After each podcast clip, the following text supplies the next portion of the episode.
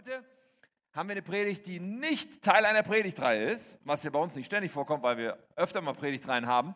Und ich habe gedacht, was mache ich mit so einer schönen einzelnen Standalone-Predigt? Ich habe gedacht, ich mache mal ein bisschen was anderes als sonst. Ich habe gedacht, heute ähm, halte ich mal eine Textpredigt. Du fragst vielleicht, was ist eine Textpredigt, so ein theologischer Begriff? Eine Textpredigt heißt, wir werden quasi eine Bibelarbeit machen. Wir werden uns mit einem biblischen Text so von oben nach unten beschäftigen.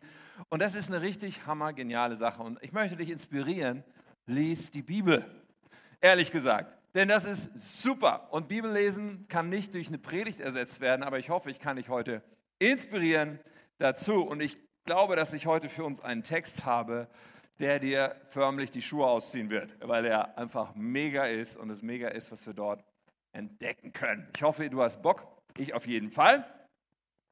Bevor wir beten und einsteigen und ich euch auch verrate, wie es heute heißt, ich habe vorab einen Vers und dann den Einstieg von unserem Abschnitt. Der Vers vorab steht in Johannes 14, Vers 6. Ihr werdet gleich auch merken, warum ich den noch vorlese. Da sagt Jesus folgendes. Er sagte, ich bin der Weg, die Wahrheit und das Leben. Was für, eine, was für ein Statement, was Jesus hier macht. Ich bin der Weg, die Wahrheit und das Leben. Niemand kommt zum Vater. Niemand kommt zu Gott, außer durch mich. So das als Statement vorab. Wir kommen darauf zurück und dann unser Text, der steht in Johannes 11. Ja, wenn du deine Bibel dabei hast, aber wir haben es auch hier oben. Johannes 11. Wir lesen die ersten drei Verse schon mal und gehen dann gleich weiter. Ein Mann namens Lazarus war krank. Er wohnte mit seinen Schwestern Maria und Martha in Bethanien. Das ist dieselbe Maria, die dem Herrn das kostbare Duftöl über die Füße goss und sie mit ihrem Haar trocknete. Weil ihr Bruder Lazarus krank geworden war, schickten die beiden Schwestern Jesus eine Nachricht und ließen ihm ausrichten, Herr, der, den du lieb hast, ist sehr krank. Okay? Das ist das Setting, der Einstieg. Oft steht als Überschrift hier die Auferweckung von Lazarus. Die Überschrift meiner Predigt heute lautet zwischen Himmel und Erde. Zwischen Himmel und Erde. Und ich möchte noch kurz beten. Herr himmlischer Vater, wir sind dir so dankbar, weil du bist real, lebendig. Du bist jetzt hier, du willst zu uns reden und dein Wort ist lebendig. Ich bete, Herr, dass wir heute dir begegnen in der Bibel, dass wir heute dir begegnen in all dem, was es dort ausgedrückt ist und dich mehr erkennen, Jesus Christus und dass du in unserem Leben das tust, was du dir vorgenommen hast zu tun. Danke für deine Gegenwart, für dein Wirken, für das Leben, was du bist. Amen. Hey, vor ein paar Wochen war ich mit dem Auto unterwegs. Ich wollte zu einer Sitzung fahren von unserem Gemeindebund, so eine Sache, wo ich hin musste.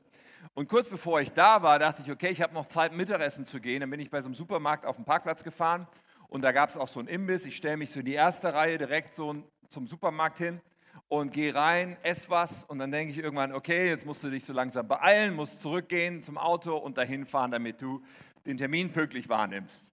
Okay, dann laufe ich so aufs Auto zu und nehme meinen Autoschlüssel und drücke auf den Knopf. Ja, heute drückt man ja auf den Knopf, um so ein Auto aufzumachen. Normalerweise fängt dann mein Auto an zu blinken, was mir untrüglich zeigt, dass das Auto jetzt offen ist.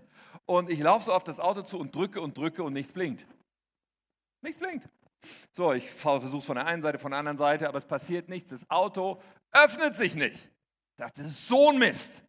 So, was tut man heutzutage, wenn man irgendwie nicht weiter weiß? Man holt sein Handy raus und fragt Google.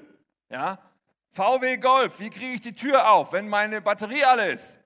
So, und natürlich, Google hilft einem immer. Zum einen haben sie mir die wenig ermutigende Information gegeben, dass eigentlich das Auto einem immer eine Warnung gibt, wenn die Batterie bald alle ist. So nach dem Motto, fahren Sie zur Werkstatt und lassen sich eine neue Batterie machen in Ihren Schlüssel. Ich habe aber keine Warnung gekriegt. Dankeschön. Okay, aber es gab dann ein YouTube-Video, darüber, was man tun kann. Und in dem Video wurde dann erklärt, wie man mit seinem Schlüssel am, an der Fahrradtür, am Griff, so unten drunter ist so eine ganz kleine Lücke und da muss man den, den Schlüssel so reinporkeln und da muss man diese Kappe irgendwie abziehen und dabei möglichst das Auto nicht verkratzen. Und wenn man das dann so abprockelt, kriegt man diese Kappe ab und dann ist darunter ein Schloss. Ich habe das also gemacht und habe meinen Schlüssel genommen, in das Schloss geschoben, um jetzt umzudrehen und stelle fest, das dreht sich nicht. Was ist das? Und dann kam mein Blick, wanderte dann so nach links unten und ich dachte, hm, die Felge sieht aber komisch aus. Irgendwie habe ich doch andere Felgen an meinem Auto. Und dann habe ich festgestellt, dass ich original am falschen Auto stehe. Ich richte mich so auf, sehe drei Parkplätze weiter steht mein Auto und hier steht ein Auto, was genau das gleiche Typ ist, genau die gleiche Farbe, exakt das gleiche Modell, aber andere Felgen. Und oh Wunder, dieses Auto ging nicht auf. So, es war natürlich totpeinlich. Ich dachte, oh Mist, die Leute, wenn jetzt irgendjemand das gesehen hat, die denken, ich will den Wagen aufknacken. So habe ich diese Kappe da wieder dran gebrockelt und bin schnell rumgelaufen, zu meinem Auto reingesprungen, weggefahren. Was ist die Moral von der Geschichte? Die Moral von der Geschichte ist, du stehst besser am richtigen Auto, wenn du rein willst. Und übertragen auf das, was wir heute hier bewegen, glaube ich, können wir das auch übertragen auf unsere Weg zu Gott, auf diesen Gott, wo so alles davon abhängt, dass wir eine Begegnung haben mit Gott, dass wir eine Beziehung haben mit diesem Gott, dass wir diesen Gott kennen. Hey, besser, wir stehen am richtigen Gott, wenn wir das versuchen. Besser, wir stehen am wahren Gott, wenn wir das versuchen, weil sonst werden wir feststellen, dass da nichts sich öffnen wird. So, du fragst vielleicht, Moment mal, was sagst du denn da am richtigen Gott, am wahren Gott? Nun, wir können tatsächlich in unserer Vorstellung uns auch so einen Jesus oder so einen Gott basteln. Und viele Menschen tun das. Viele Menschen gehen so mit Gott um, als wäre Gott Teil dessen, was wir uns zusammenbasteln und zusammenbauen können in unserem äh, Bild und in unserer Vorstellung und zu so sagen können, okay, Gott ist jetzt so, wie ich denke. Aber Gott ist nicht so, wie du denkst. Gott ist auch nicht so, wie ich denke, sondern Gott ist, wie Gott ist. Und wir tun gut daran zu sagen, okay, lass uns mal diesem wahren Gott begegnen und zur Kenntnis nehmen, dass es nur eine Tür gibt, die sich öffnet. Dass es nur einen Weg zu Gott gibt. Und Jesus hat das ausgedrückt, deswegen habe ich den Vers vorangestellt. Jesus sagt, ich bin der Weg, die Wahrheit und das Leben. Niemand kommt zu diesem Vater, zu diesem Gott, außer durch mich. Dieser Gott begegnet uns in der Bibel. Und im Bibeltext, den wir heute anschauen, ist so ein fantastisches Beispiel dafür und eine fantastische Möglichkeit, dass wir uns mit Jesus Christus auseinandersetzen und verstehen, wie er wirklich ist. Da, da gibt es so viel Einblick, was wir heute bekommen können, so viel, was wir verstehen können, wenn wir unser Herz aufmachen, verstehen können, okay, so bist du also Gott. So siehst du also die Dinge. Es ist so eine Schlüsselgeschichte für unser Gottesbild. Es ist eine Schlüsselgeschichte davon, ein Verständnis zu bekommen, dass Jesus Mensch geworden ist, Gott, der Mensch wurde und hundertprozentig Mensch war, aber gleichzeitig, dass er Gott ist. Und es ist ein Schlüsselverständnis für unseren Glauben, auch unser Fundament richtig zu bauen, auch unseren, unseren Glauben zu leben, wenn Leid, wenn Herausforderungen, wenn Zerbruch in unserem Leben passiert. So, die Geschichte überschrieben, wie gesagt, meistens mit die Auferweckung des Lazarus. Also es wird ein krasses Wunder passieren in der Geschichte. Jemand kommt vom Tod zurück. Ist schon eine spannende Geschichte. So, die ersten drei Verse haben wir gerade schon angeschaut. Die ersten drei Verse geben uns so ein paar Rahmeninformationen. Ja, da geht es um drei Freunde von Jesus, Lazarus und die beiden Schwestern, Maria und Martha, drei Geschwister. Und wir sehen daher, diese drei, das waren einfach Leute, mit denen Jesus gerne abhing. Ja, Jesus war ganz Mensch. Das sehe ich auch da. Das waren keine Jünger von Jesus, keine Leute, die die ganze Zeit mit ihm unterwegs waren, sondern das waren einfach Leute, keine Ahnung, wo er sie kannte, aber Leute, die Jesus einfach mochte. Und wo er sagte, hey, wenn ich mal da unten bin in Judäa, wenn ich mal nach Jerusalem reise, dann werde ich auf jeden Fall bei denen vorbeikommen und mit denen abhängen, weil ich mag die einfach. Okay? Jesus war ganz Mensch und diese drei Leute lagen ihm echt am Herzen. Wir, äh, sie werden ein paar Mal erwähnt, aber eigentlich später dann auch nicht mehr. So, aber einfach Leute, die Jesus mochte. So, ich habe mal eine Karte mitgebracht, damit wir von diesen Informationen her ein bisschen verstehen, was da abgeht. Also Bethanien, das ist hier ganz unten auf der Karte, das ist in der Provinz Judäa, römische Provinz Judäa, direkt neben Jerusalem, so drei Kilometer oder sowas. Vor Jerusalem war das oder neben Jerusalem. So, und da lebten also Lazarus und seine beiden Schwestern. Jesus hielt sich aber meistens dort nicht auf. Er ist ein paar Mal hingereist nach Jerusalem, aber meistens hielt er sich eigentlich da oben auf, in der Gegend, was wir nur auf der nächsten Karte sehen, so diese ganze Gegend da oben, Kapernaum, Magdala, Kana, Nazareth, diese ganzen Orte da oben, das war eigentlich das, wo Jesus am meisten unterwegs war, in Galiläa. So, da lebten die Galiläer, nicht die Juden, die Jude, ja, in Judäa. Äh, so, und von dort oben bis da unten es war eine Strecke von über 150 Kilometern zu Fuß. So, das heißt, es war, wenn man das umrechnet, es war etwa eine Strecke von vier Tagesreisen für jemanden, der das zu Fuß zurücklegte. Vier Tagesreisen. Und diese Strecke mussten nun offensichtlich ein Bote zurücklegen, andersrum, zu Jesus zu kommen. Denn Jesus war die letzte Hoffnung. Jesus war so im Denken von Maria und Martha, okay, wenn Jesus hier irgendwie hinkommen könnte, dann gibt es noch eine Chance. Dann kann Lazarus das überleben. Okay? Vers 4. Als Jesus jedoch davon hörte, also dass Lazarus krank war, sagte er, Lazarus Krankheit wird nicht zum Tod führen. Sie dient vielmehr der Verherrlichung Gottes. Der Sohn Gottes wird durch sie verherrlicht werden. Das ist hochinteressant. Wir sehen Jesus in der Geschichte einerseits 100% Mensch, ja, äh, mit seinen Freunden und Lazarus und so weiter, aber hier merken wir schon, so ganz typisch Mensch ist der Jesus nicht, denn Jesus nimmt sofort eine andere Perspektive ein. Als die Nachricht zu ihm kommt, Lazarus ist todkrank, sagt er nicht, oh nein, mein geliebter Lazarus, sondern seine Reaktion ist, hm, Vater im Himmel, was willst du machen? Was ist deine Perspektive darauf? Ja, wie siehst du die Sache? Und dann gibt er das wieder und sagt, okay, Lazarus wird nicht sterben, aber Gott hat etwas vor damit. Gott hat einen Plan dahinter. Es gibt eine Perspektive, die mir sich öffnet. Gott möchte Verherrlichung seiner selbst und Verherrlichung seines Sohnes. Ich weiß nicht, wie es dir geht. Das Wort Verherrlichung, bei mir gehört das jetzt nicht so jeden Tag zum Sprachschatz. Verherrlichung, so herrlich. Ähm, keine Ahnung, ist ein spezielles Wort, vielleicht lohnt sich ganz kurz darüber zu reden, was es überhaupt bedeutet. Also da steckt das Wort herrlich drin, das benutzen wir vielleicht schon, wenn wir irgendwas ganz toll finden. Und herrlich ist in der Tat sowas wie die Steigerung von schön. Ja? Wenn du so, was weiß ich, du bist auf einem Berggipfel und siehst das Alpenpanorama, dann sagst du vielleicht, boah, ist das herrlich. Ja?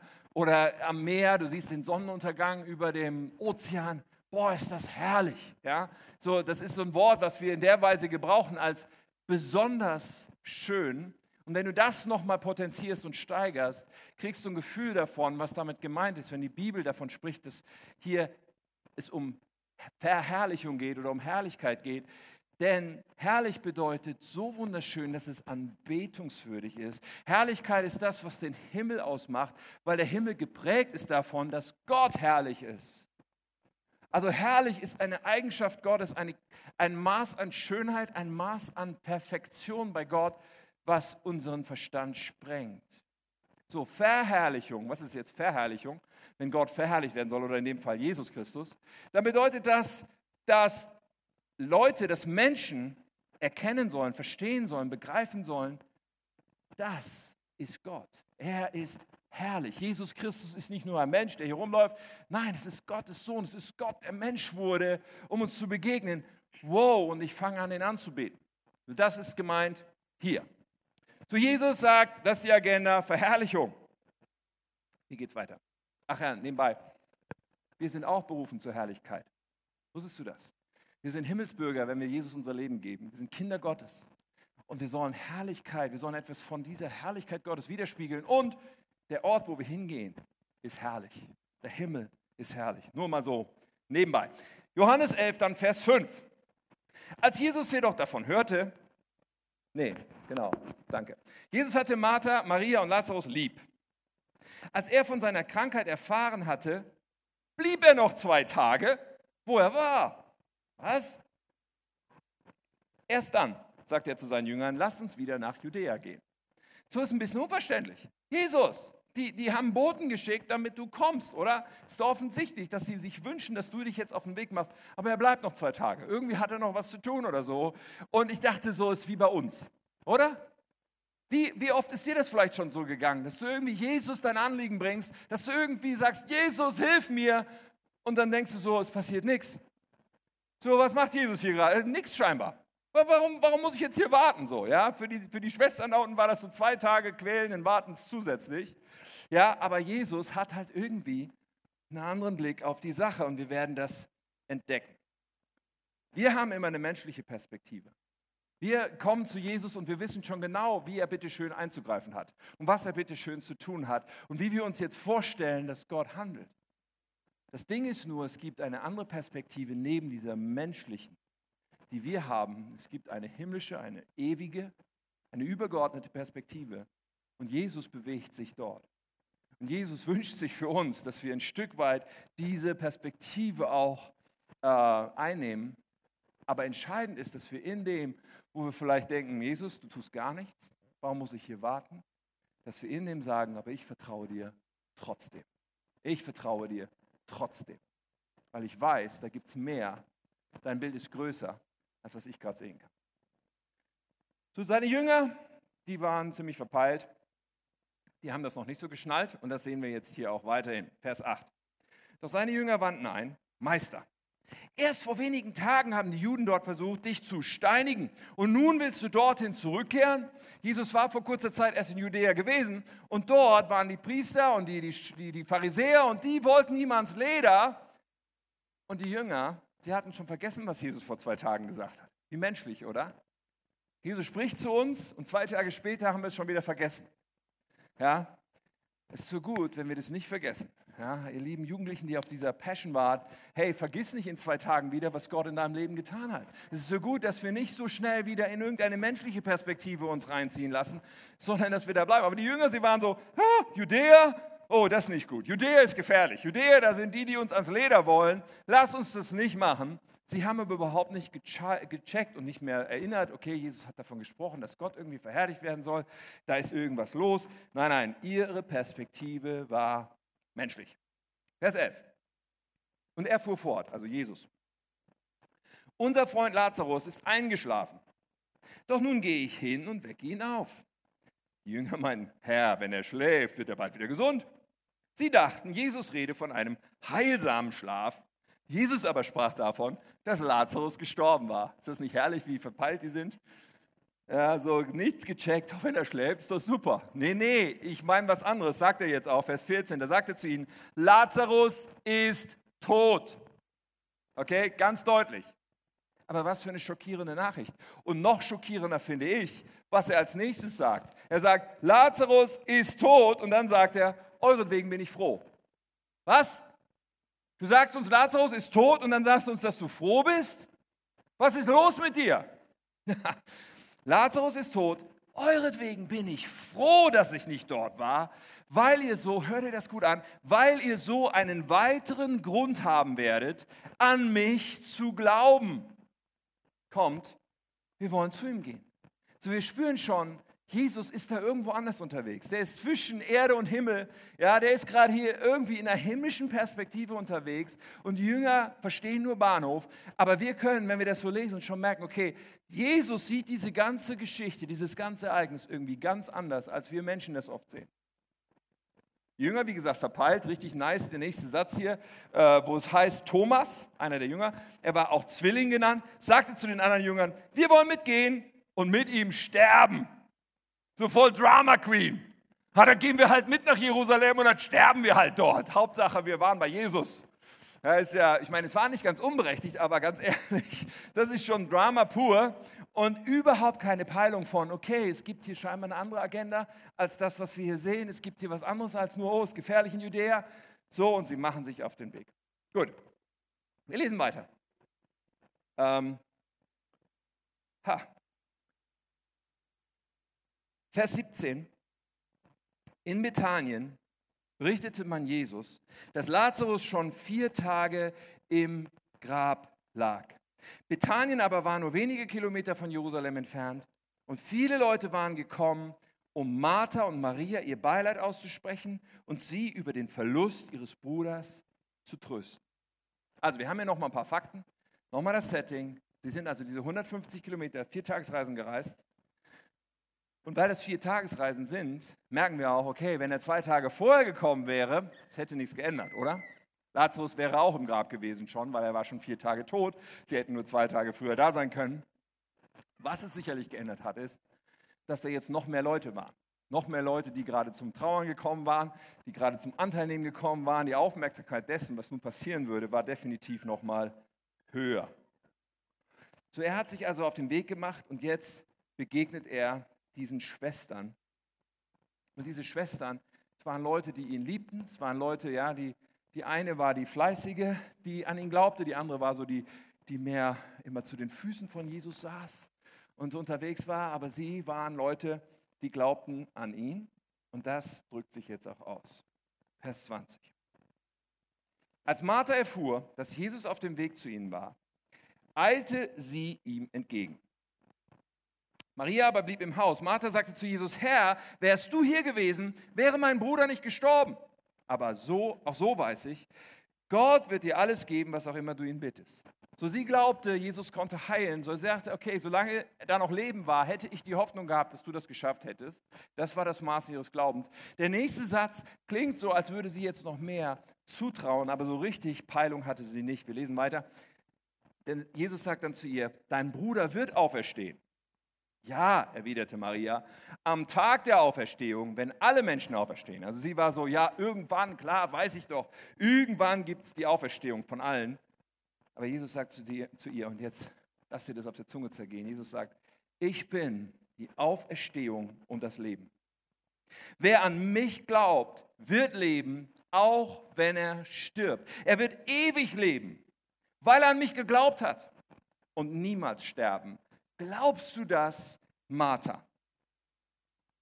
Ja, Herr, antwortete sie, ich bin zu dem Glauben gekommen, dass du der Christus bist, der Sohn Gottes, der in die Welt kommen soll. Also eine Unterhaltung von Jesus mit Martha über das Maß ihres Glaubens. Und die Martha war gut drauf. Ich meine, sie hätte auch sagen können, Jesus, warum bist du nicht eher hier gewesen? Seit Tagen denken wir schon, wann kommst du endlich? Ja, äh, vielleicht hat sie auch gedacht, ja, es hätte eh nichts gebracht, aber wäre irgendwie schön gewesen. Du hättest es doch schneller schaffen. Was weiß ich. Nein, nein. Sie hält an ihrem Glauben fest den sie vorher auch schon hatte. Nee, du hättest ihn heilen können. Und ja, ich glaube schon, dass du der Sohn Gottes bist, aber da war immer noch ein Deckel auf ihrem Glauben. Da war immer noch nicht das Verständnis von dem, was alles tatsächlich hier passieren würde und könnte. Aber was für eine gewaltige Aussage, die Jesus uns hier gibt. Ich bin die Auferstehung und das Leben. Wer an mich glaubt, wird nicht sterben. Jesus redet nicht davon, dass dieser Leib, dieser Körper aus Fleisch und Blut nicht stirbt, aber er redet von unserer unsterblichen Seele, die mit ihm in Ewigkeit verbunden sein kann. Und das, was er so sehr für uns wünscht, nämlich dass wir glauben. In diesem Text wird an jeder Stelle ständig immer wieder deutlich, hey, die Agenda von Jesus die Agenda von Jesus ist nicht einfach, hier jemanden zum Leben zu bringen oder hier ein Problem zu lösen. Die Agenda von Jesus ist, ich möchte so sehr, dass du glaubst. Und wenn wir in diesen Schwierigkeiten stecken, und ich meine, diese beiden Frauen, sie waren zerstört am Boden. Für sie war das die absolute Katastrophe. Man kann sich nicht ausmachen. Sie waren unverheiratet offensichtlich. Und sie lebten mit ihrem Bruder, der war nun tot. Es war für sie unvorstellbar, was da geschehen war. Aber sie hielten am Glauben fest. Und so oft haben wir unsere menschliche Vorstellung, wir haben diese Vorstellung, Jesus, komm und heile, komm und löse das Problem, komm jetzt hier rein und dann passiert es irgendwie nicht und wir sind verzweifelt. Und es ist menschlich zu sagen, warum passiert das? Und es ist menschlich zu sagen, Jesus, du musst jetzt hier eingreifen. Und all das dürfen wir auch, aber es gibt noch einen Weg darüber hinaus. Es gibt noch den Weg zu sagen, Jesus, auch wenn ich das hier nicht verstehe, ich vertraue dir trotzdem. Eins steht fest, dass egal was hier geschieht, mein Glaube bestehen bleibt. Dass egal was hier geschieht, ich nicht in Frage stelle, dass du gut bist, dass ich nicht in Frage stelle, dass du Gott bist, dass ich nicht in Frage stelle, dass dir mein Leben gehört, so wie das hier eine Martha und auch eine Maria tun. In solchen Situationen, wo wir unter Druck stehen, wo wir im Leid stehen, wo wir im Zerbruch sind, in solchen Situationen zeigt sich sehen wir deutlich im Spiegel, was ist eigentlich mein Glaube? Hat mein Glaube damit zu tun, dass ich mir die Hand Gottes in meinem Leben wünsche oder dass ich das Herz Gottes will? Was meine ich damit? Jeder Mensch möchte gerne die Hand Gottes in seinem Leben im Sinne von, tu was für mich, Gott. Ich habe hier ein Problem, bitte fix das Problem. Ja, ich bin krank, bitte heile. So, wir, wir, wir alle sehnen uns danach, dass Gott sich für uns irgendwie in Aktion begibt und dass er was tut für uns. Gut und schön. Aber was Gott wirklich will, ist, dass wir sein Herz suchen. Was Gott wirklich will, ist, dass wir sagen, egal was passiert, ich vertraue dir. Egal was passiert, ich glaube. Egal was passiert, ich gehöre zu dir. Und wann, wenn ich in solchen Situationen, zeigt sich das? Wenn ich auf mein Leben schaue bis hierhin, ich bin ja noch nicht steinalt, aber so ein paar Jahre Erfahrung habe ich auf dem Buckel. Ich bin über 25 Jahre jetzt Christ und, und diene Jesus.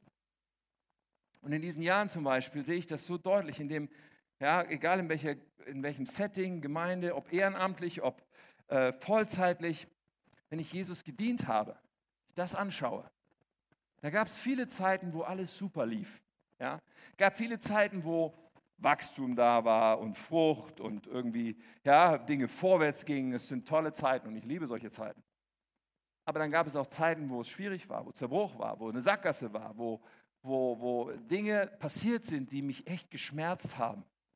Wenn du mich heute fragst, in welchen Zeiten bist du am meisten gewachsen? In welchen Zeiten bist du Jesus näher gekommen? In welchen Zeiten hat diese, diese Beziehung zu Jesus sich verstärkt und hat sich dein Charakter entwickelt und bist du tatsächlich im Glauben vorangekommen? Ganz ehrlich, das waren die schweren Zeiten. Das waren die Zeiten des, des trotzdem Glaubens, des trotz der Umstände zu sagen, ich halte fest an dir und du bist gut. So die Martha, die hat trotzdem geglaubt, aber da war sicherlich noch einiges, was Jesus ihr noch zeigen wollte. Und er macht deutlich, Glaube ist meine Agenda. Glaube. Wer an mich glaubt, wird leben, auch wenn er stirbt. Wer sein Vertrauen, wer mir sein ganzes Leben anvertraut, wird leben, auch wenn er stirbt. Das Entscheidende, die Währung des Himmels, das Entscheidende, was Gott sucht, ist unseren Glauben. Nun, als nächstes kommt dann Maria ins Spiel. Die Stelle, die überspringe ich jetzt kurz, weil im Grunde eine ähnliche Unterhaltung stattfindet. Und auch Maria sagt, hey, wenn du da gewesen wärst, wäre geheilt worden. So kannst du nochmal nachlesen. Und dann lesen wir Folgendes in Vers 33. Und jetzt kommt, pass auf, jetzt kommt der krasseste Teil des Textes. Der Teil des Textes, wo ich denke, wow, es ist unfassbar, was wir hier über Jesus lernen können, über das Herz Gottes lernen können. Also Vers 33. Als Jesus die weinende Maria und die Leute sah, die mit ihr trauerten, erfüllten ihn Zorn und Schmerz. Wo habt ihr ihn hingelegt? fragte er. Sie antworteten, Herr, komm mit und sieh. Da weinte Jesus. Die Leute, die in seiner Nähe standen, sagten, seht, wie sehr er ihn geliebt hat. Hey, ich finde das unfassbar. Weil ich meine, ganz ehrlich, warum? Warum ist Jesus so emotional? Warum weint er? Warum wird er zornig? Warum, warum ist er so ergriffen von Trauer? Ich meine, Jesus wusste, was Gott vorhatte. Jesus wusste um das Wunder, was gleich passieren würde. Er wusste, dass er gleich einem Toten sagen würde, steh auf, komm aus deinem Grab raus. Jesus wusste all das. Aber trotzdem ist er am Boden zerstört in Traurigkeit und in Zorn. Weißt du, was wir hier sehen können? Was wir hier lernen können. Ich meine, Gott hat sich entschieden, all seine himmlischen Privilegien abzulegen und Mensch zu werden. Und Jesus kennt es, was es bedeutet, Mensch zu sein. Und Jesus fühlt all das, was es bedeutet, ein Mensch zu sein. Und Jesus fühlt mit dir und mir in all dem. Wenn wir traurig sind, ist Jesus bei uns und ist mit uns traurig. Wenn wir Schmerz erleben, fühlt Jesus diesen Schmerz mit dir. Wenn wir äh, Zerbruch erleben, erlebt Jesus diesen Zerbruch mit dir. Er kommt in unsere Situation und das Mitgefühl, was Jesus mitbringt, ist vollständig. Und es ist für mich so unfassbar und so tröstlich und so gut zu wissen, Herr Jesus, du nimmst da keine abgespacede, irgendwie abgefahrene Position alleine ein und sagst, naja, so aus der Ewigkeit betrachtet, come on, stell dich nicht so an. So ein paar Jahre, ein bisschen Schmerz, so ein paar Jahre Krankheit oder. Nein, Jesus sagt, ich bin bei dir. Und ich weine mit dir. Und ich sehe all deinen Schmerz und es ist mein Schmerz. So unglaublich ist für mich das, dass Jesus hier auch zornig wird keine Ahnung, wenn ich einen Menschen verliere oder wenn etwas Trauriges passiert, ich werde eigentlich in der Regel dann nicht zornig, sondern ich bin halt sehr traurig. Und Jesus ist traurig, aber Jesus ist auch zornig. Hast du dich schon mal gefragt, warum Jesus hier zornig wird? Nun, das hat damit zu tun, dass Jesus eben A, voll in dieser menschlichen Perspektive auch drin ist und es fühlt, aber B, auch Gottes Sicht hat. Und Gottes Sicht ist, das war nie der Plan. Gottes Sicht ist, das hätte dir nie angetan werden dürfen. Gottes Sicht ist, du solltest niemals Schmerz und Krankheit und Leid und Verlust und Tod und Krieg und all diese Dinge erleben. Das war gar nicht vorgesehen. Gottes Plan war niemals, dass wir seine geliebten Geschöpfe durch solche Schmerzen und durch solche Erfahrungen gehen, die wir erleben. Und Gott ist zornig darüber. Worüber ist Gott zornig? Er ist zornig darüber, dass das, was Gott geplant hat für uns, dadurch, dass wir der Lüge des Teufels geglaubt haben und gesagt haben als Menschheit, okay, wir machen es lieber auf eigene Faust, wir sind lieber unser eigener Herr, wir machen es lieber so, wie wir wollen, dass dadurch diese Welt zerbrochen ist und wir etwas erleben müssen, was so nie vorgesehen war, was so niemals Gottes Herz war. So Gott ist zornig darüber, dass Menschen leiden. Er wollte es immer schon anders. Deswegen hat Gott direkt danach angefangen mit einem Rettungsplan, mit einem Wiederherstellungsplan, der immer noch läuft. Und dieser Plan beinhaltete, dass Gott gesagt hat, ich werde Mensch und für, diese, für diesen Zerbrochen, für die Schuld, die da ist, sterbe ich unschuldig an einem Kreuz. Damit anschließend die Möglichkeit besteht, nach meiner Auferstehung, dass ich Menschen anbiete, hey, nimm dieses Geschenk der Gnade an. Nimm dieses Geschenk der Gnade und nehme das ewige Leben. Jesus sagt, ich bin die Auferstehung und das Leben. Wer an mich glaubt, wird niemals sterben. Er sagt, das, was ich dir anbiete, ist eine Gnade, dass du an mich glaubst und dann in Ewigkeit erlebst, was ich eigentlich immer schon wollte. Der Himmel ist ein Ort ohne Tränen, ohne Krankheit, ohne Tod, ohne Krieg, ohne Schmerz. Das ist, was Jesus immer schon wollte. Und er sehnt sich danach, dass wir das verstehen. Und sagst du vielleicht, ja, aber wenn, wenn Gott so zornig ist und wenn Gott dieses Leid nicht will, was doch so allgegenwärtig ist, jeden Tag in den Nachrichten so unfassbar viel davon, wenn er das doch nicht will, warum, ich meine, Gott ist doch allmächtig, warum stoppt er das nicht einfach, diesen Wahnsinn hier? Und das ist eine berechtigte Frage, ist eine gute Frage, aber wir müssen verstehen, was das bedeutet. Und weißt du, Gott wird das beenden. Der Tag wird kommen, er ist nur noch nicht da. Und warum ist dieser Tag noch nicht da? Wir müssen das verstehen. Wenn Gott kommt und sagt, Schluss mit dem Leid, Schluss mit dem Zerbruch, Schluss mit all den Folgen, die es hatte, dass der Mensch sich unabhängig erklärt hat von mir. Wenn Gott das tut, muss er damit eins auch tun. Er muss uns die freie Entscheidung wieder wegnehmen. Als Gott uns geschaffen hat, hat er gesagt, hier ist der Planet Erde, hier ist die Schöpfung, ich vertraue sie dir, dem Menschen an. Gedacht war es, dass wir es im Vertrauen und in der Beziehung und in der Abhängigkeit von ihm leben. Aber wir haben uns losgesagt von ihm. Deswegen ist diese Schöpfung und diese Erde zerbrochen. Und all das Leid ist eine Folge davon. Wenn Gott das stoppt, dann wird von dem Moment an der Zustand fixiert sein, in dem jeder Mensch ist. Der Ausgangszustand des Menschen ist getrennt von Gott, weil wir zu einer Menschheit gehören, die gesagt hat, ich lebe mein eigenes Leben, ich mache, wie ich will, ich bin mein Herr, ich bin mein Maßstab. Nur die Menschen, die sagen, ich glaube. Nur die Menschen, die sagen, Jesus Christus, du bist der Sohn Gottes, du bist der Weg, die Wahrheit und das Leben. In dich lege ich mein Leben und mein Vertrauen. Nur diese Menschen werden die Ewigkeit mit Gott verbringen. Und Gott möchte so viele wie möglich davon mit sich in seinem Himmel haben. Gott möchte so viele wie möglich noch an, an Land ziehen und zu seinem Herzen ziehen. So viele wie möglich. Gottes Agenda ist, dass du glaubst. Und zwar glaubst in einer zerbrochenen Welt. Glaubst auch dann, wenn es in deinem Leben mal nicht läuft. Sagst, ich glaube trotzdem, weil Gott ist gut und Gott ist mit mir auf dieser Reise, dass ich bei ihm ankomme. Und in dem Moment, wo Jesus sagt, so jetzt ist Schluss, hat keiner mehr eine Wahl. Deswegen lasst uns die Zeit auskaufen. Das ist die Agenda, um die es hier geht. Nun, mich ist es wahnsinnig tröstlich zu wissen, Gott weint mit mir, Jesus weint mit mir, Jesus ist zornig über das, was manchmal passiert. Und ich darf diese Wahl treffen, diese Entscheidung treffen. Trotzdem, ich vertraue dir. Nun kommen wir zu dem Wunder in unserem Text. Das super krasse Wunder, aber schau jetzt mal genau hin, weil Jesus erklärt nochmal und unterstreicht nochmal, was seine Agenda ist mit der ganzen Sache. Vers 38.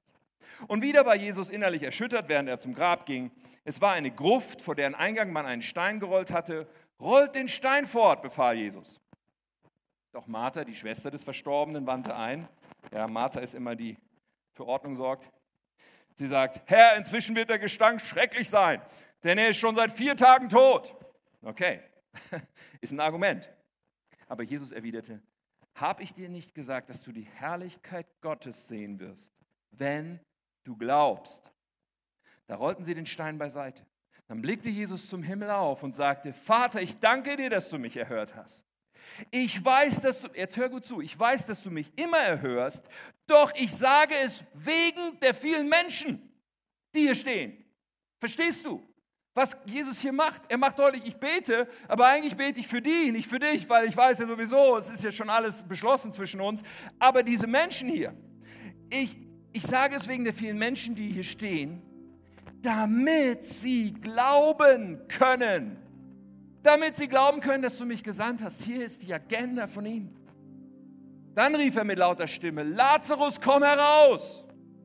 Und Lazarus kam heraus. Er war in Grabtücher gewickelt und sein Kopf war mit einem Tuch verhüllt. Jesus sagte, löst die Binden und lasst ihn gehen. Was für ein krasses Wunder. Was für ein unglaubliches Ereignis, was hier passiert. Aber Jesus sagt, hey, das, worum es eigentlich geht, ist, damit sie glauben. Das, was eigentlich die Agenda ist, ist nicht, oh, wie schön, dass Lazarus wieder am Leben ist. Ja, wunderbar, können wir uns freuen. Aber die eigentliche Agenda ist, hey, damit sie glauben. Weil Jesus hat eine himmlische Perspektive, Jesus hat eine Ewigkeitsperspektive. Und jetzt lass uns darüber mal kurz nachdenken. Ich verrate dir mal ein Geheimnis. Lazarus ist später wieder gestorben. Oder? Lazarus läuft heute im Jahr 2019 nicht auf diesem Planeten rum. Er ist später wieder gestorben. Auch Maria und Martha sind gestorben. Alle anderen, die dabei waren, sind gestorben. Alle Menschen sind gestorben. Das heißt tatsächlich, wenn wir über die Ewigkeit nachdenken, ist das, was hier geschieht, dieses Wunder, was hier passiert, was die Lebenserwartung von Lazarus für ein paar Jahre, vielleicht ein paar Jahrzehnte verlängert hat. Aus Ewigkeitsperspektive, was ist das schon? Das, was aus Gottes Perspektive nachhaltig, nämlich ewig zählt, für die Ewigkeit einen Unterschied macht, ist nur eine einzige Sache. Und das ist der Glaube, der im Herzen und im Leben von Menschen entstanden ist. Das ist die Entscheidung zu glauben, die Menschen getroffen haben. Dass Menschen gesagt haben, okay, Jesus Christus, du bist Gottes Sohn. Ja, sie haben die Verherrlichung Gottes erlebt und gesagt, ja, ich bete dich an, ich gehöre dir, ich vertraue dir mein Leben an. Das ist, was ewig zählt. Und wir sagen vielleicht, ah, wenn ich sowas mal erleben würde. Ja, oder mancher sagt, ja, Gott soll auch mal so ein Wunder machen, dann glaube ich auch an ihm. Ja, mancher denkt so, ja, also, ne, Gott muss sich mir schon erstmal zeigen, der muss sich mir schon beweisen. Ich bin überzeugt, dass es ein Trugschluss ist, dass wir glauben, dass Gott eine Bringschuld hat oder dass Gott schon mal vorlegen muss, damit wir glauben und dass das uns dann zum Glauben bringen würde, weil letztendlich kommt es auf was anderes an. Ja, es ist eine Gnade, wenn wir so ein Wunder erleben und wenn unser Glaube gestärkt wird, aber eigentlich kommt es auf was anderes an, nämlich die Entscheidung unseres Herzens.